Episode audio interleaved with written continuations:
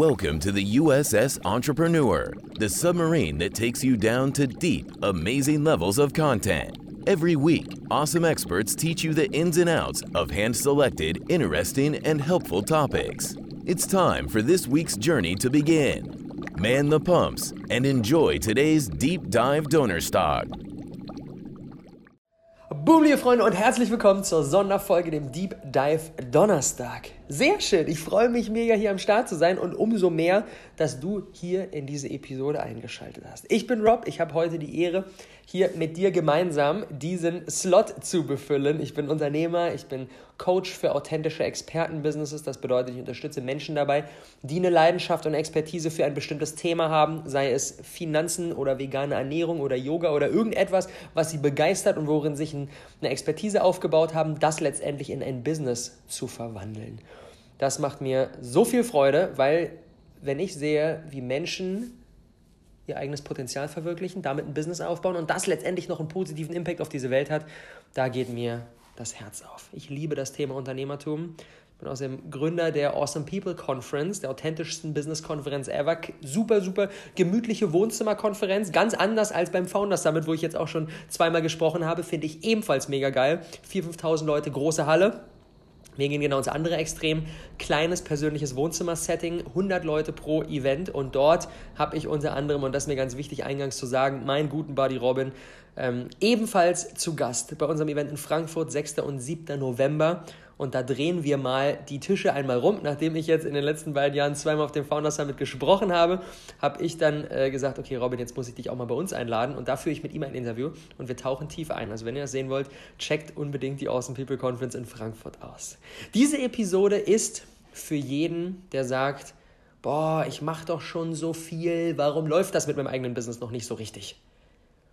Aus meiner Sicht gibt es dafür nur zwei Gründe. Der erste ist ein Stück weit einfacher zu fixen, der zweite ist etwas schwieriger. Aber lass uns mal mit dem ersten beginnen. Wenn du das Gefühl hast, du gibst schon richtig viel Gas, vielleicht schon einige Monate, vielleicht sogar schon einige Jahre und machst da viel, aber irgendwie läuft das noch nicht so, wie du es dir vorgestellt hast, dein Business noch nicht so erfolgreich, wie du es gerne hättest. Grund Nummer eins, du bist noch nicht lange genug am Start. Wahrscheinlich kennst du das Zitat, die meisten Menschen überschätzen, was in einem Jahr möglich ist, aber unterschätzen, was in fünf Jahren oder in zehn Jahren möglich ist. Wenn ich so zurückschaue, ich habe meinen allerersten Instagram-Post 2014 gemacht, meinen allerersten Facebook-Post 2013, mein allererstes YouTube-Video 2014. Und als ich da gerade gestartet bin, hatte ich nach einem Jahr vielleicht irgendwie 1000 oder 2000 Follower. Nach einem ganzen Jahr richtig Vollgas. Jetzt mittlerweile sind es knapp 22.000. Und das ist eben nicht linear angestiegen, sondern das ist exponentiell angestiegen. Und das ist das allererste, was wir verstehen müssen, wie eigentlich ein Business entsteht. Und zwar, wir Menschen denken immer, okay, nach einem Jahr haben wir dann X-Ergebnis, nach zwei Jahren haben wir dann das Doppelte von X, nach drei Jahren dreifache. Und es geht immer gleichmäßig nach oben. Der Punkt ist, so ist es gar nicht sondern es verläuft exponentiell. Am Anfang, vielleicht erinnerst du dich noch an den, an den Matheunterricht früher, exponentielle Funktionen sind so eine, ist so eine Kurve, die nach oben hin immer, immer, immer steiler wird. Und das bedeutet, dass du am Anfang, in den ersten Monaten und auch in den ersten paar Jahren dich mega aufreibst und dann noch nicht so wirklich viel bei rumkommt. Und das ist komplett normal. Aber dann, wenn du mal drei, vier, fünf, acht, zehn oder noch mehr Jahre am Start bist, dann wird es richtig, richtig, richtig spannend. Dann beginnt diese Exponentialfunktion langsam steil zu werden. Und weil wir Menschen das nicht greifen können, habe ich eine kleine Geschichte für dich vorbereitet, die habe ich letztens gehört und sie bringt so perfekt auf den Punkt, wie exponentielles Wachstum funktioniert. Und zwar, ähm, die Legende besagt, es gab einmal einen König in einem Land vor unserer Zeit und dem König, der, dem war furchtbar langweilig. Und dann hat er dann einen, Welt, einen weltweiten oder äh, einen reichweiten Wettbewerb ausgerufen und gesagt, wer hier für mich ein Spiel erfindet, das mir richtig viel Spaß macht, der kriegt eine fette Belohnung. Und dann hat ein Erfinder für ihn das Schachspiel erfunden. Und der, der König liebte fortan das Schachspiel. Er ist so drin aufgegangen, es war unglaublich. Also rief, ließ er den Erfinder an seinen Hof zitieren und sagte, lieber Erfinder, vielen, vielen Dank für das wundervolle Geschenk. Ich liebe dein Spiel. Du hast einen Wunsch frei. Wünsch dir, was auch immer du willst. Und dann sagt der Erfinder, okay, alles klar, denkt nach, was wünsche ich mir, was wünsche ich mir?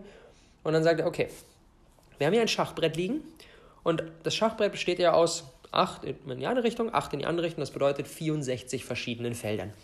Und der Erfinder sagt, lieber König, ich habe nur einen ganz simplen Wunsch. Ich hätte gerne auf dem ersten Schachfeld ein Reiskorn. Auf dem zweiten Schachfeld zwei Reiskörner. Auf dem dritten Schachfeld vier Reiskörner. Auf dem vierten Schachfeld acht Reiskörner und sie verdoppeln sich immer und immer weiter. Und dann fährt ihm der König ins Wort und sagt, bist du denn verrückt geworden? Du hast einen beliebigen Wunsch frei und stattdessen wünschst du dir hier so ein paar billigen Sack Reis? Unglaublich, hinfort mit dir. Scheucht den Erfinder wieder raus. Aber er hat natürlich sein Wort gegeben, also muss der Erfinder sein Reis bekommen. Später kommt der Hofmathematiker ähm, an den Königsthron und sagt, lieber König, wir haben ein kleines Problem, das ist ganz schön viel Reis. Der König kann das nicht glauben und sagt, wir haben doch hier die Speicher voll, das kann doch wohl nicht ein, ein Problem sein, dem komischen Erfinder seinen Wunsch dazu erfüllen und ihm ein bisschen Reis zu geben. Und dann fängt der Hofmathematiker an, das Ganze vorzurechnen. Und der König wird blasser und blasser und blasser, weil er merkt, das ist ganz schön viel Reis. Und die genaue Zahl, wie viel das ist, wenn man 64 Schachfelder entlang immer wieder die Anzahl der Reiskörner verdoppelt, die kann ich gar nicht aussprechen, weil ich gar nicht weiß, wie diese Zahl heißt. Aber als kleine Illustration, wenn wir 64 Schachfelder mal ähm, lang den Reis verdoppeln, haben wir insgesamt Reis in der gesamten Fläche Deutschlands ein Meter hoch. Das bedeutet, die gesamte Fläche Deutschlands ist mit einer ein Meter dicken Schicht Reis belegt. So viel Reis kommt zusammen, wenn wir 64 mal ein Korn verdoppeln. Und das können wir nicht uns vorstellen. Wir denken so, ja, okay, was wird dann dabei rumkommen? Vielleicht irgendwie so ein Sack oder sowas. Wenn man das 1, 2, 4, 8, das ist ja immer alles noch ganz schön wenig. Aber, und das ist exponentielles Wachstum, wenn wir lange genug 64 Felder entlang immer weiter Gas geben, immer weiter verdoppeln, immer verdoppeln, verdoppeln, verdoppeln, dann kommen wir irgendwann an den Punkt, wo es so steil geht, dass wir uns das überhaupt gar nicht vorstellen, dass es unsere Vorstellungskraft übersteigt.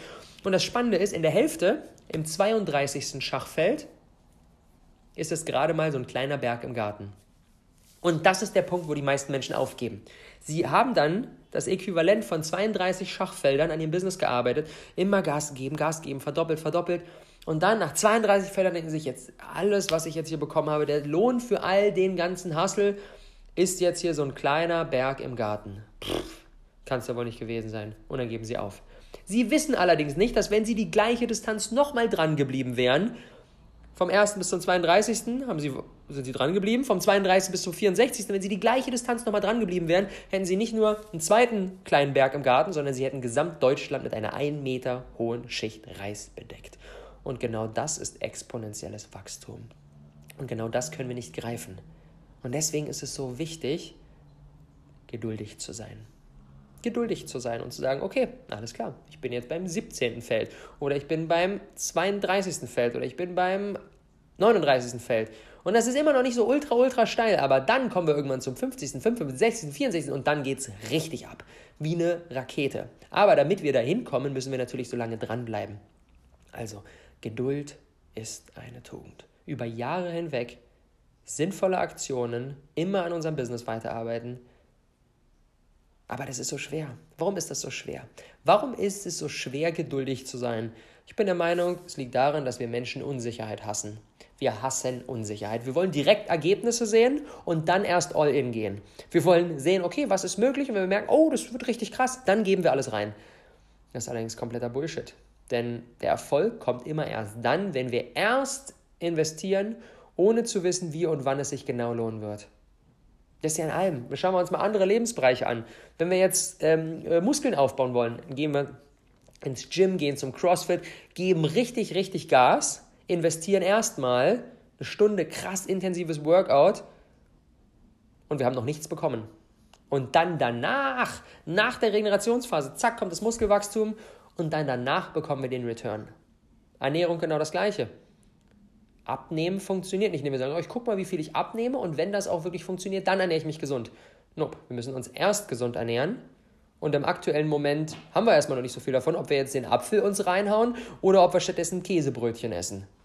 Macht erstmal noch keinen Unterschied, aber langfristig macht es den Unterschied. Wenn nicht nur den zweiten und den dritten, sondern irgendwann noch den 10., 20., 30., 50. Apfel dem Käsebrötchen vorziehen, dann summiert sich das Ganze auf, dann nehmen wir ab, sind wir fit, gesund, haben Energie und so weiter und so fort. Und im Business ist es genau das Gleiche. Wir müssen erst investieren, ohne zu wissen, wie und wann es sich genau lohnen wird.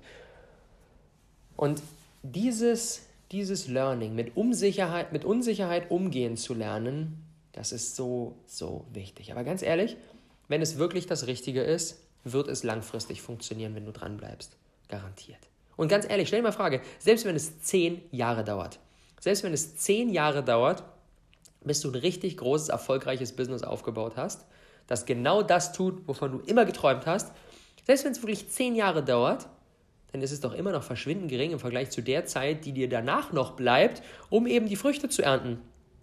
Sagen wir mal, du bist jetzt gerade 31 Jahre alt baust dein Business auf bis 41, hast du immer noch, insbesondere in der heutigen Zeit, wenn dich gesund ernährst und bei all den ganzen Technologien, die kommen, hast du immer noch vielleicht 50, 60, vielleicht 70 Jahre, wenn es gut läuft. Das Ganze heißt jetzt aber natürlich nicht, dass wenn du einfach nur dran bleibst, dass es dann klappt. Nope. Denn letztendlich musst du nicht nur langfristig dranbleiben, sondern du musst auch die richtigen Dinge tun.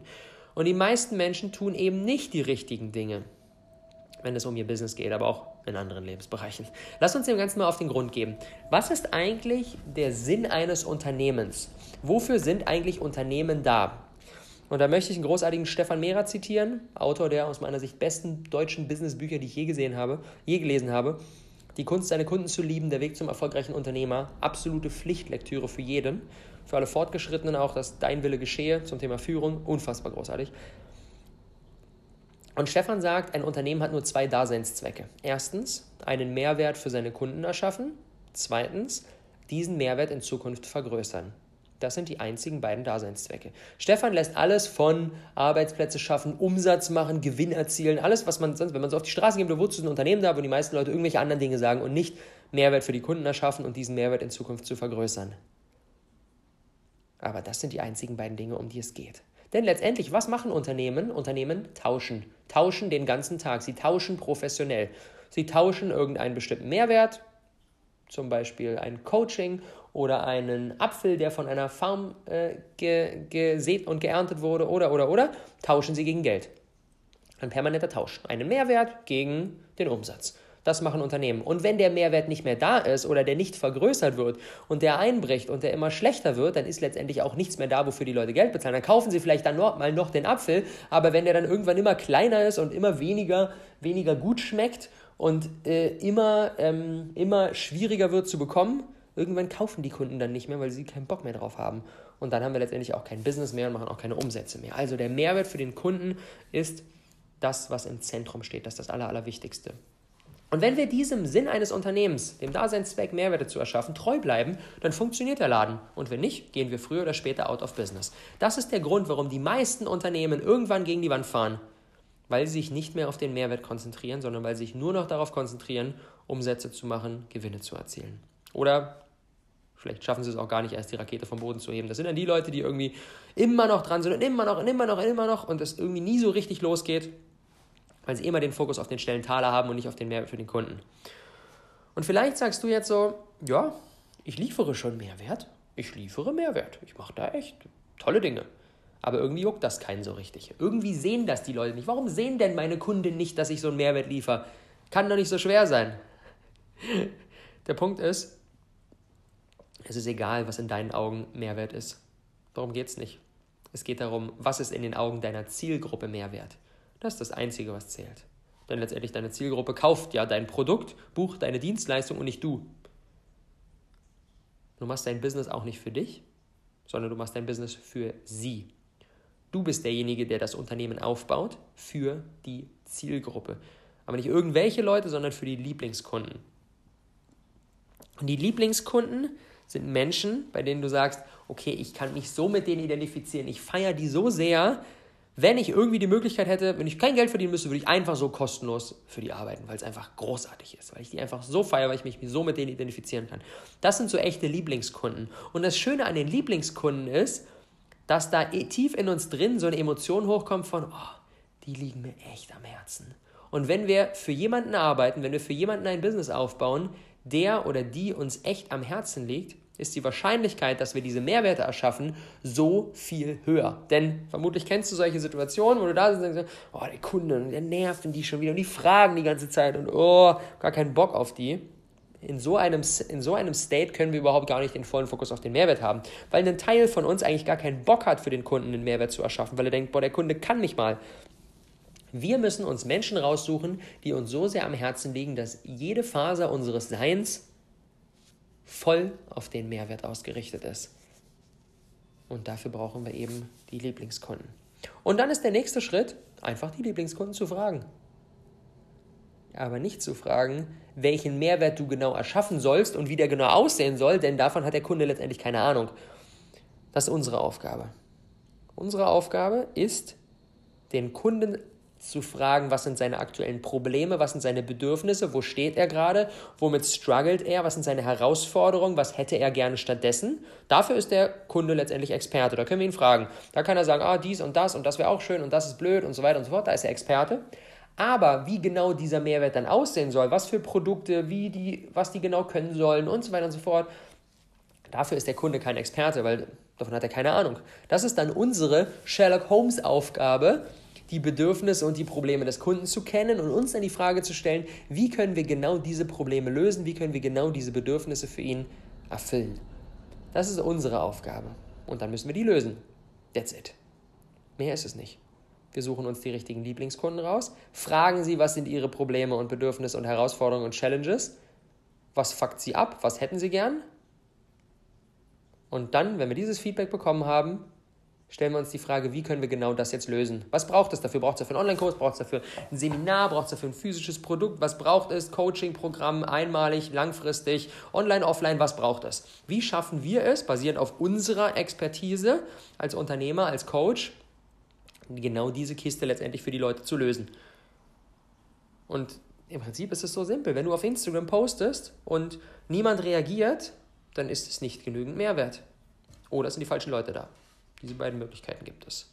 In jedem Fall, wenn du merkst, auf Social Media kommt irgendwie nicht so viel zurück oder du gibst die Produkte in die Welt und da kommt irgendwie auch noch nicht so viel zurück, in jedem Fall würde ich so vorgehen, dass ich die aktuellen Leute versuche kennenzulernen und mit denen ein Gespräch zu führen, mit denen auf Events zu sprechen, eine Feedback-Umfrage auszuarbeiten oder, oder, oder mit denen in Kontakt zu kommen und herauszufinden, welche Leute sind denn da eigentlich gerade da? Welche Leute verfolgen mich denn auf Instagram? Welche Leute kaufen denn die Produkte? Was, was geht denn bei denen ab? Wer sind die so? Was brauchen die gerade? Wonach sehen die sich? Und so weiter und so fort.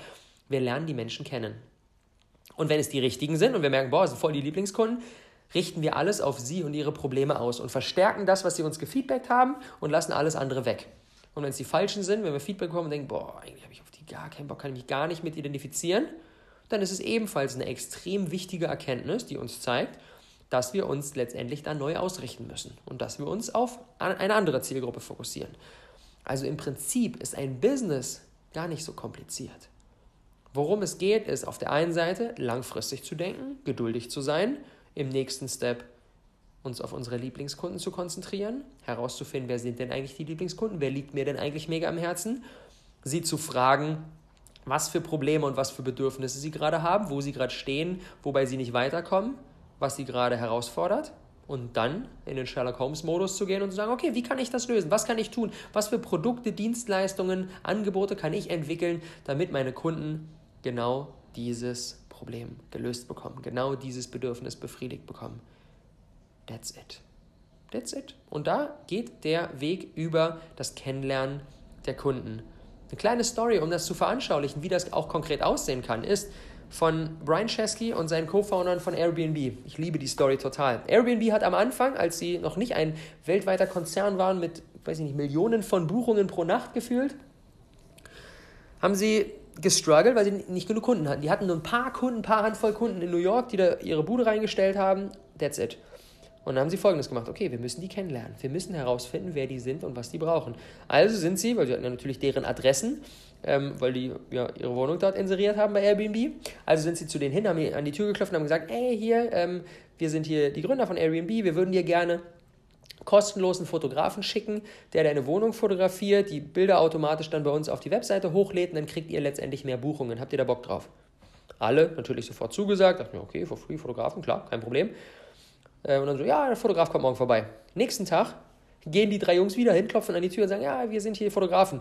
Und so, hey, ihr wart doch gestern schon da, ihr seid doch die Gründer. Ja, wir starten jetzt gerade erst, wir können uns jetzt nicht einen anderen Fotografen leisten, wir machen das jetzt einfach schnell selber.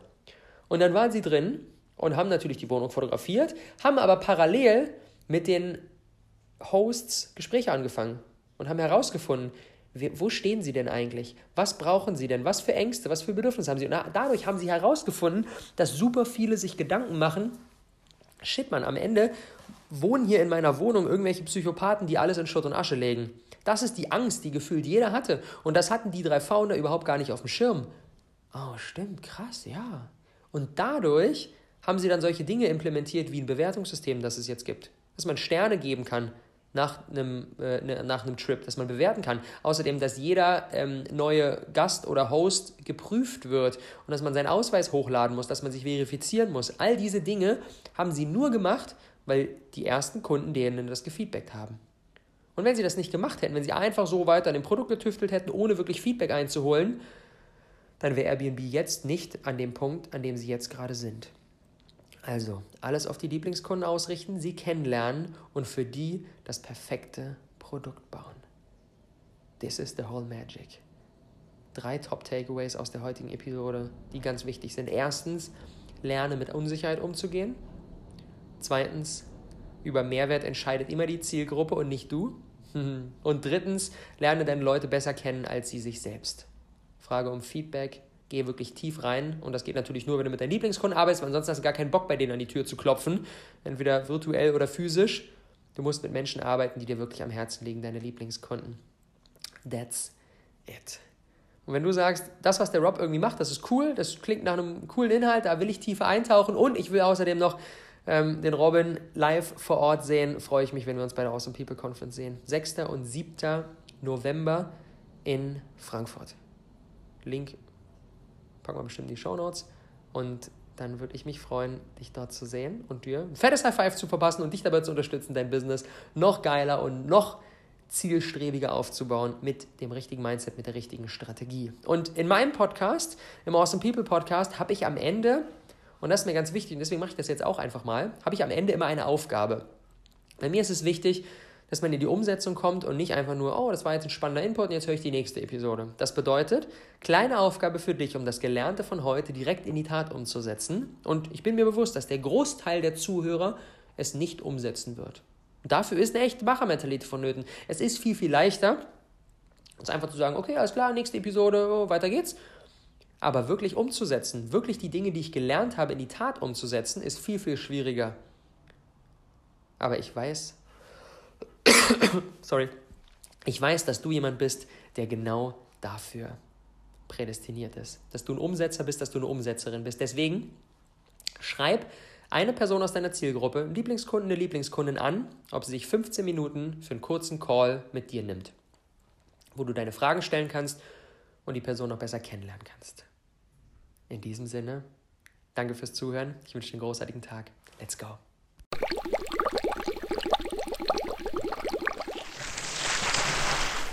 That was it for this week's Deep Dive Donor Stock. We hope you had an interesting and educating journey. Thank you to this week's captain for guiding us through the trenches of knowledge. We hope to see you again on Sunday for our Entrepreneur Podcast. All the best and take care. The USS Entrepreneur Crew.